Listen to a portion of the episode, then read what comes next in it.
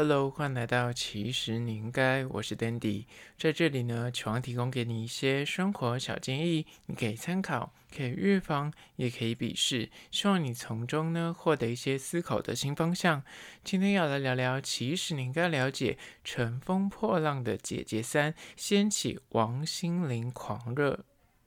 今天要来聊聊关于说王心凌在最新的一档中国的综艺节目上面呢，《乘风破浪的姐姐》初登场之后呢，全网爆炸，一曲成名曲《爱你》掀起所有人的回忆杀，到底在红什么呢？今天来好好聊聊这个主题。但是在实际的进入主题之前呢，来分享一间组体会馆，叫做木村励志组体会馆。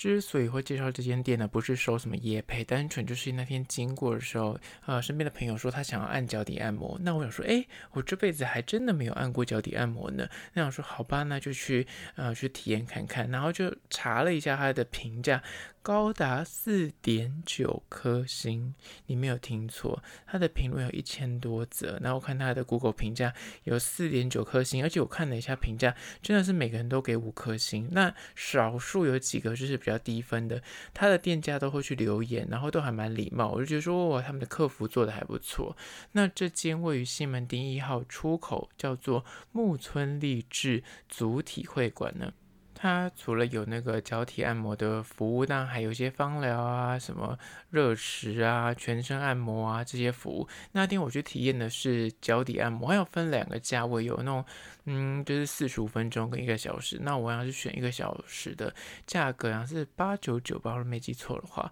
那就是一进去之后呢，它就叫你。更换你的裤子，因为他肯定要卷到那个膝盖处。那换完裤子之后呢，就叫你泡脚。那个泡脚的水呢，它是会可以选热度，但是他会先帮你调好。我只能说 on fire，就是超烫，OK，就是超烫。然后我在泡的时候说合理吗？这个温度？那同行的有几个友人，他们就说啊，因为就是这个温度就是烫一点，因为它之后会放冷嘛，所以你泡一阵之后，那个水温会下降，所以烫一点的温度是合理的。那本身就是觉得。说脚要 on fire，就是是不是要煮熟了呢？就是还可以接受啦，就是跟泡温泉的那个温度差不多。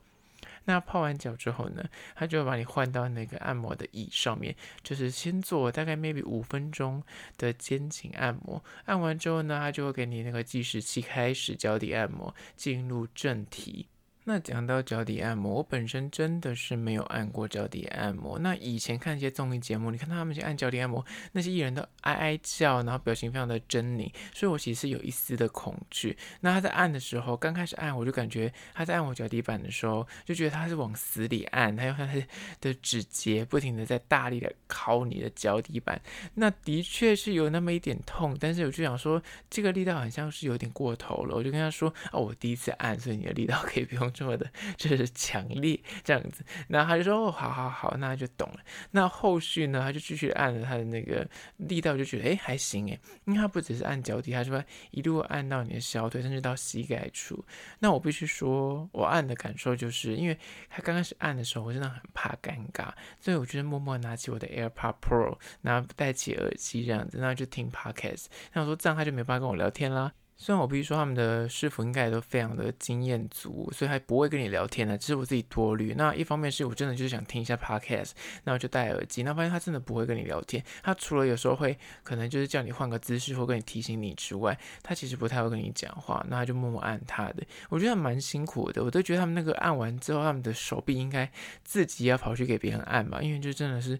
感觉是要花蛮多力气往死里按的。那因为我本身按的力道没有很强烈，我觉得。觉得帮我按的那个师傅应该觉得，哎，今天有小赚到，而今天这个是那这个客人并不需要我真的是用尽吃奶力气按。那如果你是本身按摩专家，你长期就是去按摩的话，你可能就会习惯那种重口味。那那个真的力道就是会下手比较狠。那这一次按，我本身刚好是给一个女生按，那我必须说。就是他按途中，我都大概睡了大概十几分钟，就真的认真的睡着，所以你就知道说，对我来说这是舒服的体验。就按完之后觉得哦，这样的体验不错。有之后我想去按，如果脚很酸的话，就是可是呢，我必须说按完之后，就是当下按完之后，你整个晚上你在走路的时候，你就明显感觉到你的脚是有那个，就是被。刮的感觉，被刮感觉不是说负面的，而是正向的。你觉得你的筋跟你的肌肉有被拨开的感觉，而且明显觉得很像有消水肿，因为。你走路站一整天，你的那个脚是你按你的小腿肚的部分，是如果会有印子，或是那个按下去之后那个肉很很久才往上浮，就是你会有看到那个手印还在的话，表示你有水肿。可是按完之后，你就明显觉得你那个脚的筋有被拨开，隔天还是可以感受到一点点那个余力还在那个脚上面。那这一次按摩体验，我觉得比起上次去那个布老松，因为那布老松按的是男生。然后我那时候选择的是全身按摩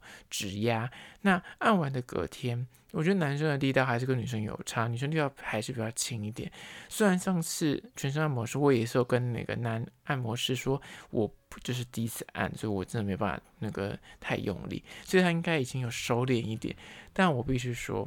隔天我的小腿肚还是可以明显的看到有指痕，那个维持了大概三天。你就可以看见明显从食指到小指，就是有指指纹印在我的脚的那个小腿肚上面。那按还会有点 O C 的感觉，你就知道它下手有多重。那这一次就没有这个问题，就隔天你会觉得是舒服的。所以这一次的那个脚底按摩体验，我给他一个赞。就是之后如果有。就是真的走路走很久，我会想要再去给他按一下。我觉得这间店就是蛮推的，然后叫做木村立志脚底按摩店，那再次推荐给你。那相关的资讯呢，以后放到其实你应该的限动二十四小时之后放到体验的精选去。那大家如果有兴趣的话，可以去看一下喽。那讲到这里，如果你其实你应该的 IG 线动还没有追踪起来的话呢，赶快去搜寻，其实你应该按赞追踪。我在那个线动都会放一些有趣的，不管是我介绍的东西之外呢，也会放一些有趣的迷音啊，或者是新闻推荐给大家。讲回今天的主题，陆纵乘风破浪的姐姐三掀起王心凌狂热。讲到这个呢，接下来第一点就是呢，最近真的是因为王心凌上了这个节目第一集播出之后呢，王心凌觉得甜心教主在抖音上面呢就掀起了王心凌。哥哥或王心凌大叔的这个算是 hashtag，就大家都自称自己是王心凌大叔，就是看着他长大的大叔。以前十年前是小鲜肉，现在都是大叔了。我本身自己也是，所以我有这个资格说这个词，我不是个贬义，本身就是个打趣的一个称谓，因为。王心凌出道年龄大概是二零零三年左右，二零零三年，你知道现在已经历经已经十八十九年了。那这些年来，当初我们那个年代的确王心凌红的时候，大家都高中啊、国中啊和大学的男性的话，如果是那个年代的男往回推，现在就是 maybe 就已经三十左右了，那甚至三十几岁，那。网络上最近就有一句打趣的话，就是说我高三的时候，王心凌长这样子，我现在都有三高了，她还是长这样子，就是在说王心凌其实没什么变，但是你知道这些粉丝啊，这些以前的小鲜肉啊，过往的小鲜肉们，我自己也是，现在已经是大叔了，都已经有三高了，但他还是长得还不错，还是维持的 keep 得很好。那三十九岁的甜心教主再度翻红，全网都在讨论，就是《爱你》这首歌，很多人就是。在翻唱啊，或是拍抖音啊，或是很多人也因为这首歌，就是在去那回忆杀，说当年自己在干什么，当年就是啊、这首歌出来的时候自己在做什么事情啊，还是几岁啊，甚至有很多抖音上面是那种，我觉得。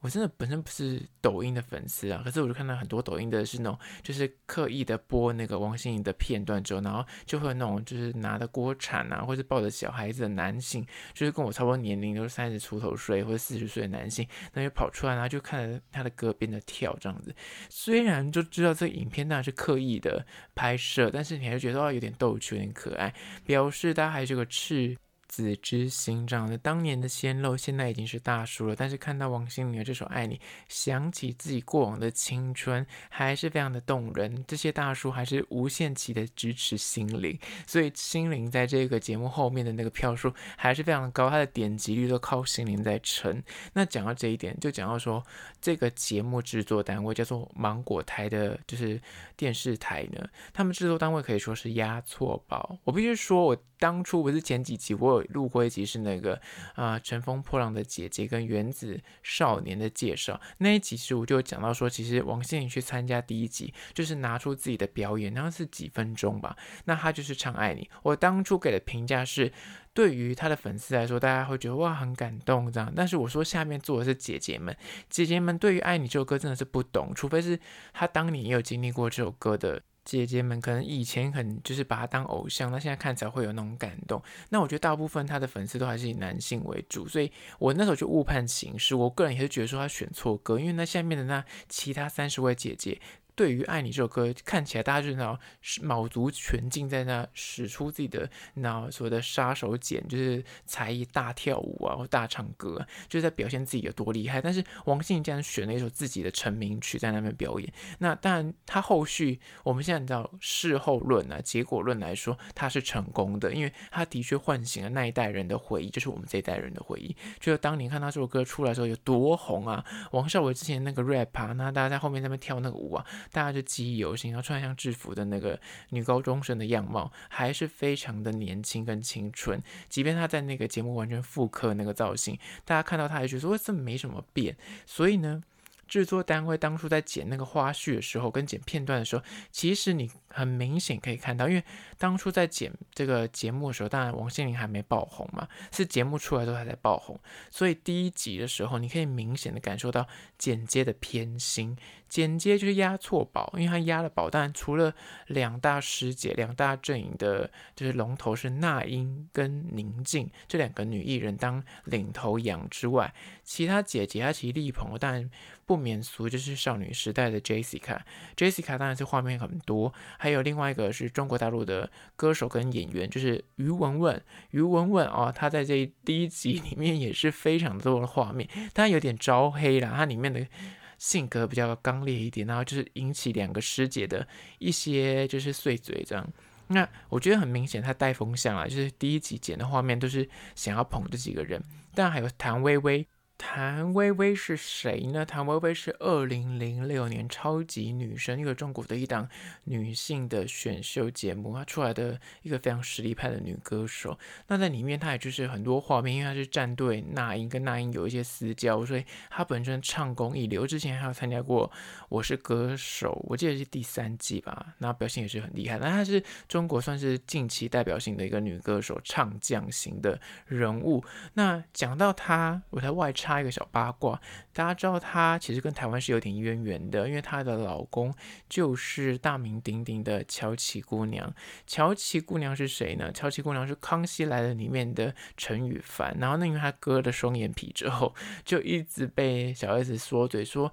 你是莎拉公主吗？你是乔琪姑娘吗？然后就后来就一炮而红。后来她就大陆发展，然后认识谭薇薇。谭薇薇的话就是跟她结婚之后呢。我记得谭薇薇后来来台湾，就是有小小的发展一下，然后她还算是就是自称说她是半个台北人，这样算是台北的媳妇吧，应该是这样说。那我个人觉得这个第一集剪出来的画面，就是王心凌的画面，真的是少之又少。就有人去精算，大概整个两个多小时的节目，现在算下来，它只有六分多钟还七分钟的画面呢，就真的很短。那也因为它这个爆红的影片曝光之后呢，全网就在讨论。那即便如此，你看到第一集播出之后，想说哇，就是因为那首《爱你》整个公演之后就爆红。那事隔一个礼拜，第二集上映之后呢，它的画面还是极少。因为里面毕竟有三十位的女歌手、演员也好，就三十位的女性参赛者，她们要坐在那个画面里面，所以当然会有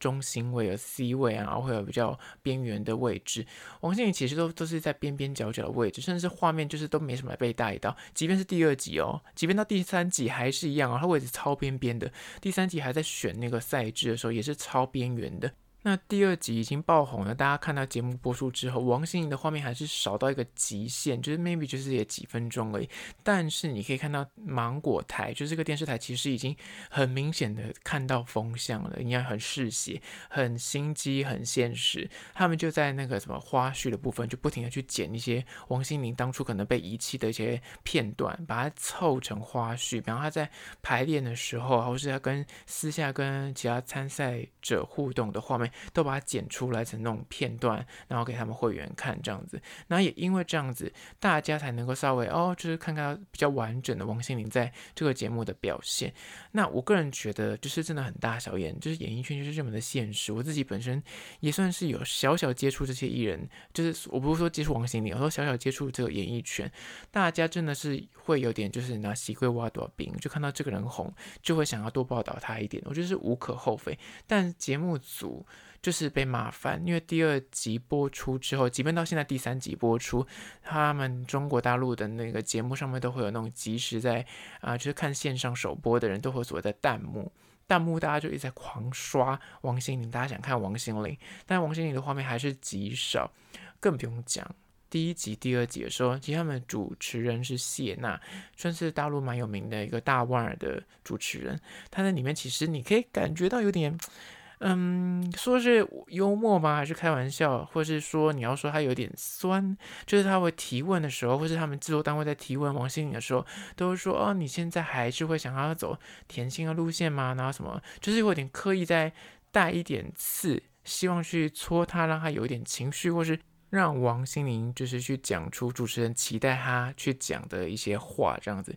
举几个例子啊、就是他们在那个第一次公演完之后，然后就有拉票的环节，他们对下面的观众就是讲一些啊，就希望你投给我什么之类的。那这个主持人谢娜就有在那个就是拉票环节的时候，就很多人就是说很喜欢王心凌，就在那高喊啊、呐喊王心凌的名字。那这个主持人就是有点开玩笑意味，但是你也可以说有点酸，就说那位大叔不要再叫王心凌了，这样，那就是意思就是说他的粉丝现在都是年龄比较大嘛，你懂吗？就是大家会。这层的揣测，或者是说在那个访谈的里面，就是他们会有那种赛后访谈，那制作单位也是会提问说关于说甜心这个话题，或是啊、就是会不会觉得现在这个年龄啊在走，还有这个称号，你有什么感想？那王心凌其实也都四两拨千斤，都说哦，我希望我可以到九十岁还是可以继续当个甜心奶奶这样子。我觉得人设部分他想要灌一些东西在他身上，但是很聪明的王心凌用了他的嗯，就是圆融跟他的应对，把这些东西都给打掉，所以变成是大家看到他在里面真实呈现的样貌。还是哦，就是很温暖啊，很暖心那个姐姐的概念。那第一集就是曝光之后，就是画面少；第二集还是画面少，就被骂翻；第三集就真的就给你满满的王心凌。但是我觉得有些片段就是为了放而放。你可以看到第三集出现的时候，里面很多片段就是相对于说，哎，这个有必要给观众看吗？就是真的很私下的聊天、闲聊这样子，然后就是感觉就是给大家满满的王心凌。我觉得他把所有王心凌的画面都拿出来放了，我感觉得到，那真的。就很现实，就是所谓的你知道，人红你画面就多，人不红画面就少。那我觉得他们是押错宝了，那真的是始料未及，只能这样说。那第三个看点呢，就是真人秀这件事情。因为你知道《乘风破浪的姐姐》，虽然大家都说这种真人秀其实都有所谓的剧本，但是我觉得人设我觉得难免，但是我觉得实际上里面的一些安排跟走向。你很难真的去设定出来，虽然你可以靠剪接，像第一集就被骂翻的是于文文，于文文在里面第一集就是非常的傲娇，然后就是讲话很很冲，很会怼人这样，但我觉得这剪接可能可以稍微去剪出他的一些恶画面、恶表现去。供给大家觉得说，哦，这个人她是比较强烈、比较刚强的女性的角色。但是我觉得，你如果不是这样的人，你不这样讲话，她也没有这些素材，你懂的。所以我觉得王心凌在里面刚好她的个性就是这个蛮慢热，然后讲话很暖心，然后刚好她的那个团队大家都很和睦相处，没什么搞什么排场啊、小团体，也没讲什么碎嘴的话，就基本上在里面的表现就是一个很呃，就是不温不火的。邻家暖心姐姐路线，那你要去硬剪出他那些什么过激言论也没办法，因为他就是一个很温的人。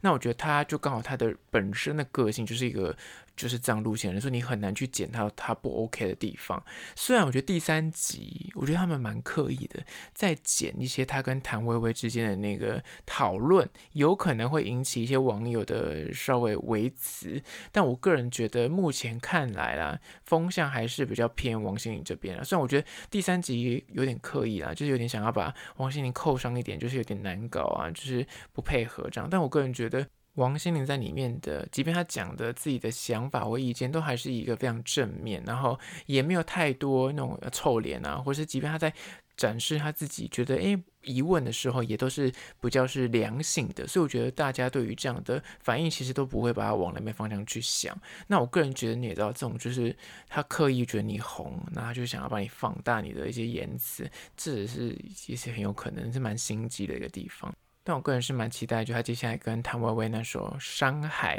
就的表现，应该是会蛮令人意外的，因为就是这首歌不叫不是王心凌的歌路。那这个节目里面其他的台湾参赛者许茹芸呢，到目前因为他就是都在一直唱歌，我目前还没看到他跳舞，所以就基本上妥妥的。那在里面的个性，就是因为都跟在那英旁边，所以其实所有的话语权都是被那英吸走，啊，画的画面其实也没有很多。那阿雅在第一集还蛮多画。面就是要以一个暖心大姐的 leader 这样子。那第二集开始就是有一点小尴尬，是因为他没有被呃宁静续选。因为第一集的时候，宁静是选他为他的里面的小队长的概念。那第二集他没有续选阿雅，阿雅后来跑到那英那边去。有点小尴尬，但是阿雅就是一个圆融的人，所以在里面还是如鱼得水，就是看到人都还是可以很好的应对，所以目前他的表现也都是不温不火这样。那郭采洁就是比较特别一点，他在里面应该有自己的小团体，就有自己的一群好朋友，就是在中国那边的人脉了，所以到这个节目里面去的时候，你可以发现他跟几个人特别好。他们喜欢的音乐风格比较独立音乐路线的，然后在里面有找找到一些同好，也蛮好的。只是说他的发型，就是跟他的妆，就大家可能会比较跟之前差比较多。就他以前是走那种清纯、空气感女生路线，他现在是走一个酷酷那种乐团，呃，那种女朋克女子。那大家可能会觉得说，哇，这个头发是被狗啃吗？我个人是觉得有特色，只是说可能形象差太多，那大家会有点接受不了。那目前看到第三集，我的心得就是王心凌。就是完全抓住了他第二次的成名十五分钟，他可能以前年轻的时候抓到一次，然后就爆红，然后维持了十几年，到如今他又用。他自己的功力，然后他练功十几年，毕竟也不是白混的。你知道他的唱功啊，或是他的跳舞，经过这十几年来的打磨，也是有一定的实力。那他有很多经典的那种脍炙人口的歌曲，所以大家看到他，真的还是会哦，就是想到自己很多自己的青春或者那种代入感。那也很乐见他在这个节目有更好的表现，我们可以继续的期待下去。那这就是今天的《乘风破浪的姐姐三》，掀起王心凌狂热，再次提供给你做参考。好，那关于今天的主题，你有任何意见跟看法想要分享的话呢？不管此刻你收听的是哪个平台，快去按赞订阅。如果你是厂商的话呢，在资讯栏位有信箱，或是你可以加我 IG 私讯跟我联系。最后关于说，如果是用 Spotify 或是用 Apple Podcast 收听的朋友呢，快去按下五星的评价，写下你的意见、你的看法、你的疑难杂症，我都去看哦。好了，就今天的，其实你应该下次见喽。